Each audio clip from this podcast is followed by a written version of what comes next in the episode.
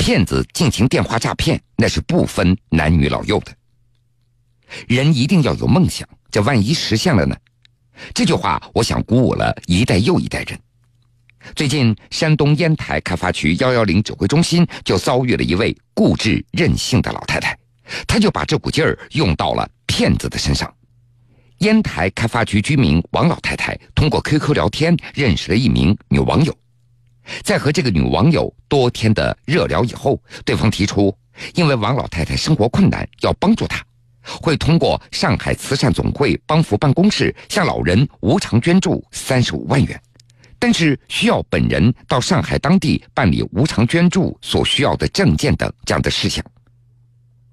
王老太太对这名女网友的说法深信不疑，当即表示因为个人原因不能够到上海，希望对方帮着她来办理。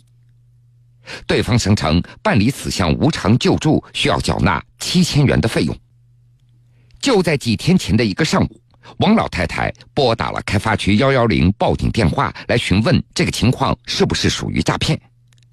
幺幺零接警员告诉老人是属于诈骗行为，叮嘱王老太太千万不要给骗子汇款。哪知道民警挂了电话没一会儿，幺幺零指挥中心接到某银行工作人员的报警求助，说一位老人非要给骗子汇款。银行工作人员拦也拦不住，所以请求民警来帮助。幺幺零接警员一听银行工作人员的诉说，核实老太太的名字，原来就是刚刚打电话报警咨询的王老太太去银行要给骗子汇款。指挥中心立即派附近派出所的民警赶紧出警。当地金桥派出所杨警官到达现场以后，苦口婆心的劝说。但是王老太太还是执意的要汇款，她甚至对民警说：“我就赌一把吧，万一将这七千元钱打给对方之后，我能够得到三十五万元的高额回报呢。”王老太太甚至还给民警写下了保证书，说要是被骗了，那是自己情愿的，跟民警没有关系，也不要求公安机关来处理。王老太太那是一意孤行，现场的民警和指挥中心沟通，联系王老太太的家人来银行一起来做老人的思想工作。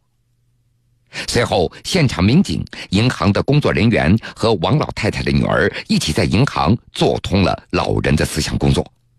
王老太太最终放弃了给骗子汇款的念头。在这儿，铁坤还是要提醒各位，还是那句老话：天上不会掉馅饼。